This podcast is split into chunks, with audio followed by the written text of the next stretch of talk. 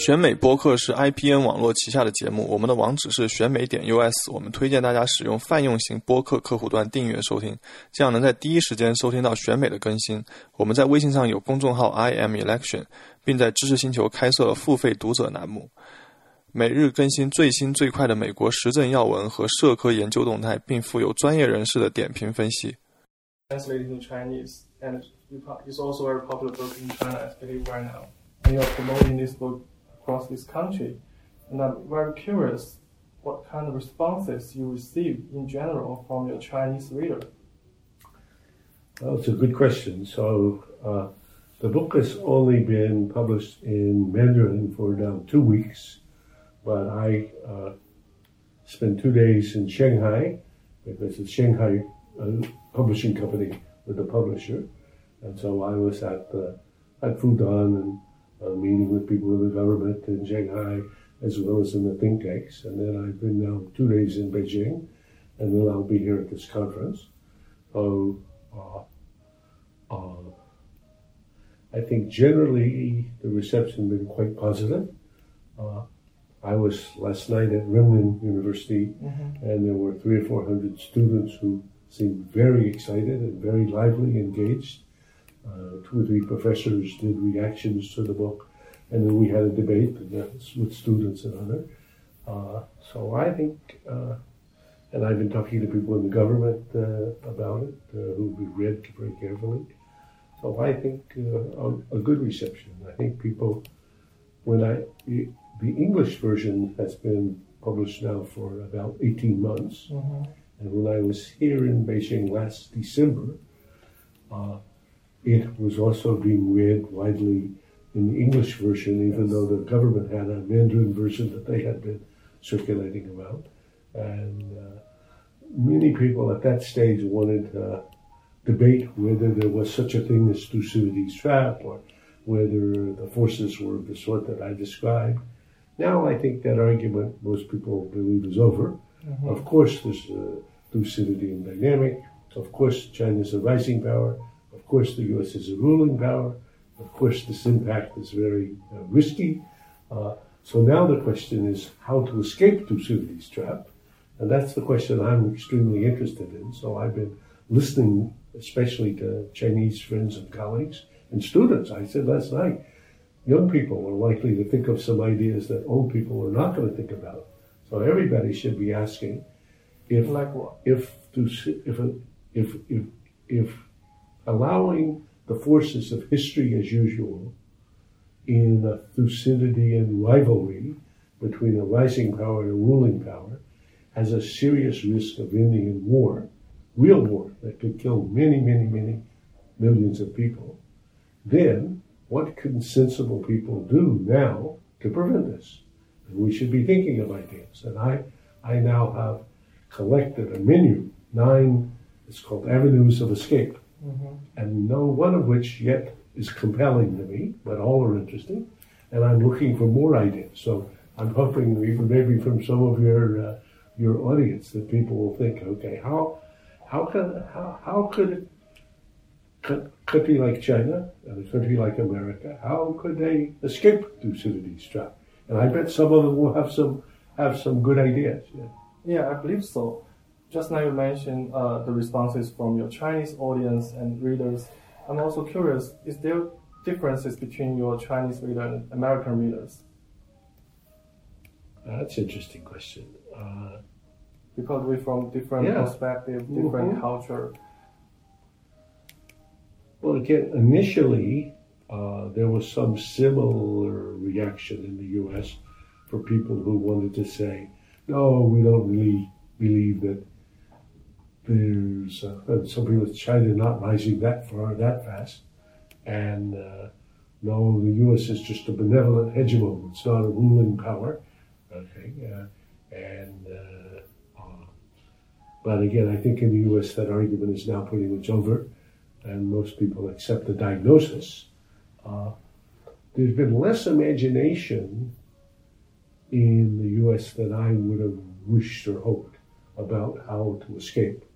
So currently in the American government, uh, you have this uh, default to what, uh, in the Pence outline of the current administration strategy, the Trump strategy, it's kind of Cold War 2.0. Uh, but without a coherent idea what that means, and without an appreciation of whether it fits the objective conditions of 2018. So uh, I'm hoping that actually over the next several days we'll get more ideas from the Chinese than we may have got from the Americans. You also have some readers and audience in White House. And I read an article last year that you visited White House to give a lecture Sure. on the bilateral relationship with China.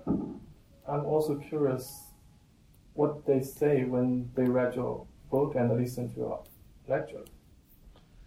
Well, the the person who was the national security advisor, Yes. not now, but was H.R. McMaster, Mhm. is a big fan of Thucydides' trap. He liked the analysis, and he was even spurring the administration to think think about how uh, Matt Pottinger, who is the NSC staff person responsible for China, is very thoughtful about this topic and very. Uh, uh, but he knows this is his problem. Uh, Mike Pompeo, who's the Secretary of State, uh, I've talked to him regularly about this issue. He's thinking about it actively. Uh, Secretary Mattis, the Secretary of Defense, Mhm. is a great reader of Thucydides. He can Yes. he can re- recite about a hundred different You quotes. recite that uh, during the conf- yeah. confirmation hearing. Exactly. So uh, I think the administration is taking it uh, quite seriously, and in the Chinese government, uh, at the highest levels, uh, uh, there's a serious conversation. In fact, Xi Jinping regularly talks about now the question how to escape Thucydides trap. Uh, and uh, I was talking to somebody this morning who had last year had asked me, he said, you know, why do you think Xi Jinping calls for a new form of great power relations? He's put out this request. We mm-hmm. should think of a new form or a mm-hmm. new model of great power relations. Yes. And he said, well, because we understand the old form goes right down the Thucydidean path so where we don't want to go.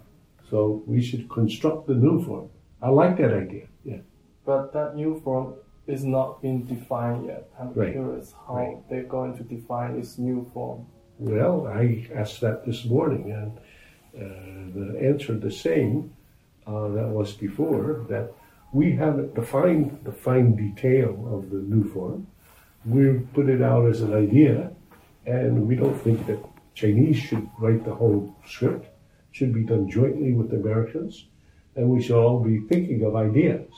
So I put one idea on the table. Uh, so uh, it's called a world safe for diversity. The World safe world for safe for diversity. This was the vision that John F. Kennedy came up with Oh, that's 1963. 1963 after he lived through the Cuban Missile Crisis. Mm-hmm. So before, Before his 63. objective had been to bury Soviet communism. He was very anti-communist, uh, and he didn't give up being very anti-communist. But in the confrontation in the Cuban Missile Crisis, he thought there was a one in three chance that this would end in a nuclear war that would kill hundreds of millions of people. And when he thought about it, he thought, "Yikes, this is crazy." So we should think of a better way. And in the American University speech in June 1963, Mhm. he said, I'm not giving up on my beliefs that democracy is the right form of government for everybody. And I'm not giving up on my beliefs that Soviet totalitarian communism is evil. But we cannot live in a world in which we have confrontations like the one we just had. So we're going to have to revise our strategic objective for the time being to, to tone it down a little bit. It's going to be a world safe for diversity in which communist totalitarians can live Mm-hmm. and we can live. So at least we survive. And then we compete to see which system is the better system. And over decades, we'll find out. So that was the idea that he had, and that actually turned out to be a pretty good idea. So then we didn't have confrontations like the missile crisis for the rest of the Cold War. So I think maybe, maybe something like that, uh, in which the U.S. and China could together uh, figure out how we have a world safer Chinese one one party led government, if that's what Xi Jinping wants, and we have American democracy of the sort we have. And I think actually there's a big reason why this is maybe a very good idea now. So Chinese always say, uh, Chinese government officials, you don't even understand how many problems we have. Look at all the problems of China. And Americans now are becoming more and more aware. Oh my God, look at all the problems of America. So American democracy is now not working well, for sure. Yeah. So Americans have enough to do at home. Mm-hmm. Let's work on our problem. The Chinese, they work on their problem. And then maybe in 10 years or 20 years, we see how that's working out. Just now you mentioned American democracy is not working at this moment, and the Chinese also got a lot of our own Yeah. domestic issues to deal with. And do you think how much domestic politics play into this conflict Yes. at this moment? Well, the answer is a lot, a lot. Uh, so, and I don't know enough about the, the the nuances of how the politics within the uh, Chinese context is working, but I certainly know a lot about how it's working in the U.S. So, in the Thucydidean dynamic, uh, as Thucydides writes about it, you start with the objective reality. So China really is rising. It really is encroaching on Americans' accustomed prerogatives and positions. So that's a fact. And secondly, you have perceptions and misperceptions of what's happening. And those are often exaggerated, especially if you awake to a new fact and you think, wow, my God, I didn't see this before. So you can see in America now people waking up to the fact that, oh, China's bigger than I thought. So you overreact and you and your your perception of what it is is exaggerated. Third level is emotion. So uh, uh, Thucydides wrote about what he called the fear that this instilled in Sparta. So not only do you, not only you're bigger, and not only I'm perceiving you to be twice as big as you are, so that's mistaken. But then my reaction to it is exaggerated further by this emotion of fear. So I'm not having a, a clear-eyed assessment of what risks are. And then finally, just as you said, in the struggle within a democracy in particular, competing parties uh, stake out extreme positions in order to show that one is tougher than the other one. So some Democrats are now arguing they should try to run as being tougher on China than Trump. Yeah. So you look and say, this is crazy. That reminds me of JFK's missile gap. Yeah, exactly. So JFK, JFK ran against Nixon and was determined to show he's more anti-communist than Nixon. Yeah. Okay? Even though he was way more sensible. Yeah. Mhm. It's a perfect example. Yeah. Just now you talked that you have uh, you have years of national security advisor, former, but did you get a year of Trump? Did he listen to your advice? I have not had an opportunity to talk to him about the Thucydides trap. I would love to do. Uh, I don't know him. I've met him a couple of times, but I don't know him. And uh, he hasn't asked me to come and see him, but- but I would go in a second. Yeah. Um, some people you mentioned just now, the HR, McMaster Yeah. and uh, Bannon, and those people, they are not in White House anymore. You know, our White House have been through so many shakeup, Every week. Yeah. yeah, on weekly basis. So, do you think this kind of people in and out will affect the relationship with China, with their foreign policy, policy making process? But for China, it's very difficult dealing with the American government anytime mm-hmm. because the American government is always much more divided than, than the Chinese government. So at the minimum, we have the executive branch and the legislative branch. So you have to try to deal with two governments. Mm-hmm. Sometimes the legislative have a different house and a different senate. So, but in this case, as one of my Chinese friends says, dealing with the Trump White House is like dealing with the warring parties. So there, there's no unified position in this in the White House, and especially with respect to China. So this makes it a very difficult job for somebody trying to negotiate uh, with. Uh, so when He negotiated with Mnuchin back last spring, uh, he thought he made a deal. Mnuchin thought he made a deal. He did make a deal. So they had a deal. Yes. But pretty soon there's the White House, and they didn't have a deal with anything. So it's it's chaotic. Uh, right now we got this trade war between China and the United States. I just wonder how we get here. It's not just something happened all of a sudden, but people like you and me uh, who watch this bilateral relationship very closely, we know we slip into this trade war gradually.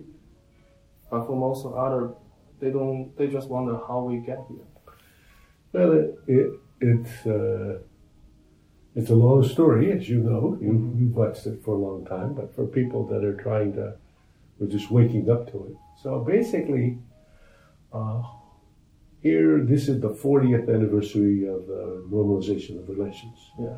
When relations were initially normalized, China was an extremely poor country, extremely poor. I mean, so poor, hardly any Chinese today can remember. I wrote a piece about this called The Pyramid of Poverty. So in 1978, 90% of all Chinese were struggling to survive on less than $2 a day. I you think of it. Now, by a miracle, beginning poverty miracle, what I call it, China has flipped that pyramid completely on its head. So now only 1%. So 99 out of every 100, not. Mm-hmm. Amazing. And by 2020, the end of 2020, uh, Xi says it's going to be zero. Well, this is a great human achievement. So all that's happened. The China economy of 1978, or even jump to 2001 when China enters the WTO. China economy is very small compared to the U.S., so nobody even notices. Today, China's economy is bigger than the U.S., measured by purchasing power parity. So if you haven't been watching and all of a sudden you wake up and you discover, my goodness, here's this huge, uh, oh, Lighthizer has a metaphor for this. He says, you know, in 2001, at the time of the, uh, of the Chinese entry in the WTO, was like somebody gave you a tiger pup, a baby tiger, mm-hmm. and was your pet. You have him, you give him some food, and, you know, pet him. He's very nice. And now you're not been watching, he's been eating more and more and more. And you wake up one day and you have this big tiger sitting in your house, maybe looking at you. so uh, basically, what's happened is China has grown up, and therefore behavior that used to be, who cares? It's so, so little, so small. Now Americans are saying, well, how did China grow so fast? With the answer is, well, China's worked very hard market economy is pretty amazing. They have four times as many people. But in any case, but Americans look and think, where did this tiger come from? And what is this tiger now going to do? So that's, I think, the, the, the psychological uh, uh, process by which what now seems uh, uh shocking has actually been an evolution. And Chinese say, and correctly, I believe, that China today is not doing anything uh, worse than it did 20 years ago. It's not stealing more intellectual property, it's actually stealing less. It's not forcing more tech transfer, it's doing less. It's not having higher tariffs, it's having lower. So, but because it's bigger now, Americans react to it in a more, uh, a more alarmed way. So, what could possibly go wrong from here?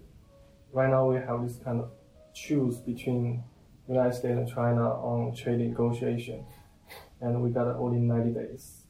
Um, if I'm making, again, nobody knows, Mhm. but if I'm making a bet today, I would bet that uh, uh, the Chinese government will come forth with a good enough package that uh, Trump will be able to declare that he has a big victory, uh, and uh, that this will therefore uh, calm the problem, uh, and maybe there'll be like an extension of the uh, of the uh, ceasefire, or uh, even some step-by-step process.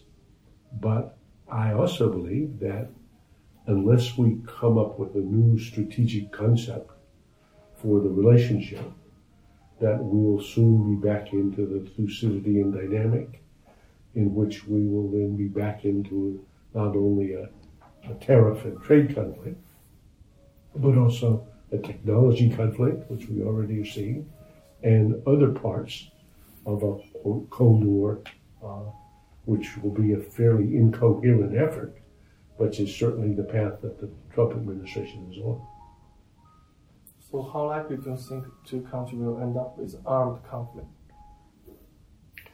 Well, if you were only going on the historical record of my book, so my book looks at the last 500 years and finds 16 cases, 12 in war, and 4 in no war.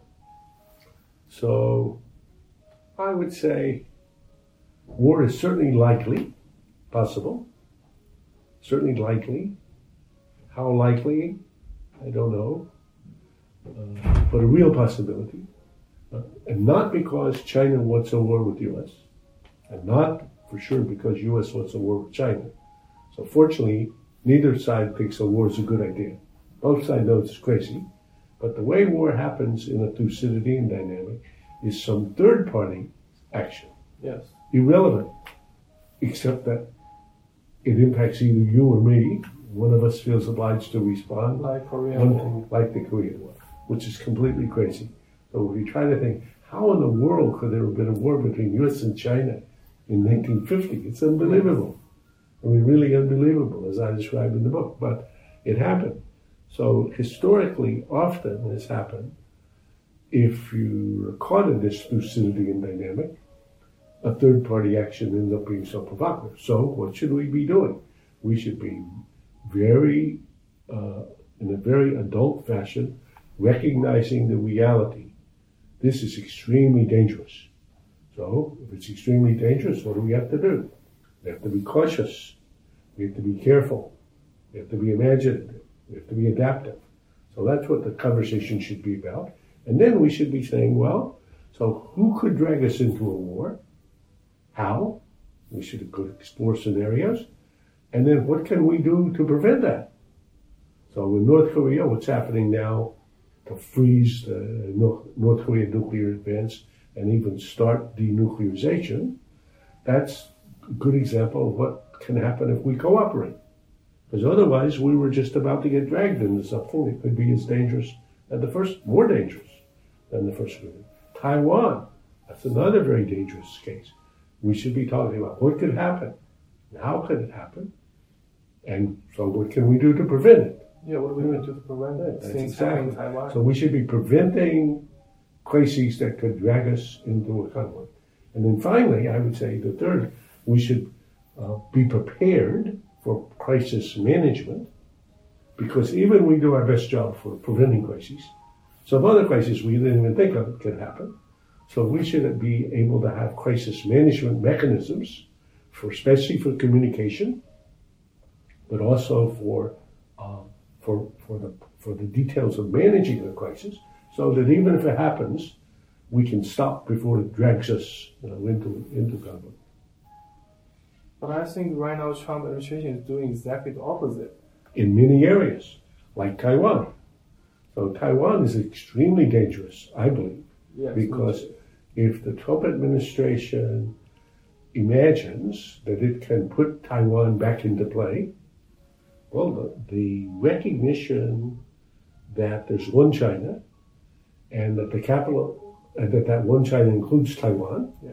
and that the capital of the, of the one China is Beijing, that was the basis for the establishment of the relationship initially. Uh, and if that were called into question, then it would be, from a Chinese perspective, hardly any reason left for the relationship, except as an adversary. So I would say that's extremely dangerous. And I don't worry so much. I think the, the Trump administration is more like playing with the issue, but in a way that's dangerous. The danger part comes if the Taiwanese politics should be misled by the Trumps playing with this issue to imagine that, that therefore they have an opportunity to move in a dramatic way towards independence. Because I think if they did, the Chinese government will act. I believe that's very likely. And if it did, uh, then either the Americans are going to get dragged in or they're not. When I, I was in Taiwan just uh, just before I came to Shanghai, Yes. and I said, look, if were, if I'm offering advice to an American government, and I have been involved in this before, when I, you know, when we had potential crises like 1996, I would say to them, if you provoke a crisis that leads China to war with you, don't count on us. Because if I was an American, I would not fight for China, for Taiwan. So I think, well, that's pretty chilly to its answers. That's right. You need to be very, very, very cautious. And so right now, there's a status quo that's good enough for the two parties. I'd say that's pretty good. Uh, and I don't think the U.S. should be encouraging the Taiwanese to be more aggressive. And I don't think that the Taiwanese should be more aggressive because they'll be taking a very extreme risk. But politics in a political campaign encourages people to take rather extreme positions. And so it's quite possible. I mean, by this time next year, they'll have been, you know, they'll be in the midst of a pretty heated campaign. And it'd be possible that some candidate could be arguing for a much more extreme position. And also, Trump administration they are doing something like recently they they urged Canadian government arrest Huawei CFO. Right? Do you think that's wise?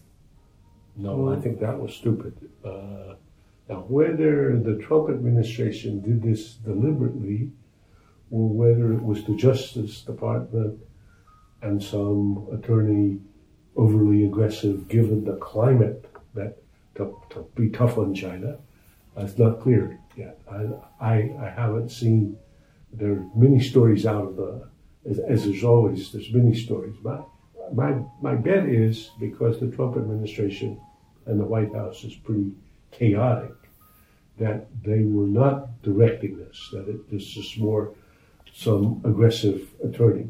But the fact that they're not controlling what the American government is doing Yes. is even maybe more dangerous, you know, than if it was doing it deliberately. In any case, I think it was a mistake, and I think, uh, I hope, uh, the Canadians become more reasonable fairly soon and let the, let the CFO go. Uh, in your book, you mentioned that there are two cases. Uh, the great power eventually they didn't come up with Four. more- four cases. Yes, the two of them uh, I'm pretty interested. One of them is from Great Britain to the United States. Yeah. Another one is with uh, is about the United States and Soviet Union during Cold War. Uh, but one of my friends who from uh, Fudan University, she told me he's not convinced by the story of the Soviet Union and the United States Cold War because eventually Soviet Union lost the game. Also, the whole country divided up. That's that's not very good end game for. Well, it's not a very good end game, but it's better than a nuclear war. Better than a nuclear So uh, the two cases are both great cases. So for the case of the rise of the U.S. the rival and then surpass Britain, that happened at the end of the 19th century, beginning of the 20th, and it was at the same time Germany was rising. So that the main difference in that case, and the Germans were closer to home. In the in the Cold War, basically the Cold War process let both American free market style democracy and Soviet totalitarian command and control uh, uh, political economics compete. And as it turned out, uh, a totalitarian command and control system couldn't compete. So I would say if we had a world safe for diversity, even in a or even in a constrained Cold War, though I think it's not a good metaphor, as I say, because China is too central to the global economy to make sense to think of a full-scale Cold War. But in any case, even if it was a, even if it was a Cold War with China, and in that case, China tries to show if its economic and political system can perform the way it's doing now, and the U.S. tries to show if its economic and political system can perform, as it's not doing very well right now, but I'm hoping we'll revive, then I would say that's life. And if it turns out uh, one economic political system satisfies citizens' demands better than the other one, well, that's human, you know, the human story is one not, there's never a solution to the, Yeah. to, to history. It goes on for a long time and there's no guarantee that the American position uh, as the number one in every arena in the world can be sustained. Obviously, it can't, because China's going to be as big and strong as the U.S. in many areas, maybe bigger, maybe stronger. So, uh, and if the Chinese uh, one party led governance system can't work, well, it's not going to work. And if it doesn't work, then China's going to have its own problems. So Lee Kuan Yew, whom I quote often in the book, because he was my, my key tutors in this whole time to learn about China, uh, he said he told Xi Jinping, uh, you're trying to use an old 20th century operating system in a 21st century in which people have smartphone with apps. It's not going to work. It's not going to work. So you're going to have to invent a new, you know, new political system that if you're going to manage mm-hmm. China. And Lee Kuan Yew did not think that that would be American democracy. He didn't think that was the right system of government for everybody. He didn't think that was the right system of government for Singapore. But I think the challenge for both the U.S. and for China inside their own borders is to make a government and an economy that works for their citizens. And uh, if it turns out that one or the other one is less successful, well, that's life. Yeah. Some critics suggest that your book is actually advocating appeasement of aggressor of it. They think major confrontation may be better in some cases. Do you agree with that? I, I, I don't agree that the book is advocating appeasement, and I don't think it's advocating war, and it's not advocating even being aggressive with China. What I do in the conclusion is say either we're going to invent a new strategic concept and a new grand strategy for America dealing with China, and similarly for China dealing with the US, or we're going to be in big trouble, maybe even be dragged into a war. So that's a real possibility. And then I say we should now be inventive about what to do. And in what to do, I say we should think widely. And I have in one pole uh, accommodation and appeasement, like the British did the Americans. And I have the other pole uh, seeking to splinter and undermine China. So you could, and I'm not recommending either of these. I'm simply saying we should have think broadly about the whole strategic spectrum, and we should then find something that's good enough for China and good enough for U.S. If I had to pick just one today, I mean, I have a, this menu of avenues of escape. But if I were picking one today, it would be something close to the world safe for diversity in which we uh, let the two systems compete, but we find ways to constrain the competition externally uh, and to cooperate on the areas where we have to cooperate if we're both going to survive. Okay, one last question. Yes, please.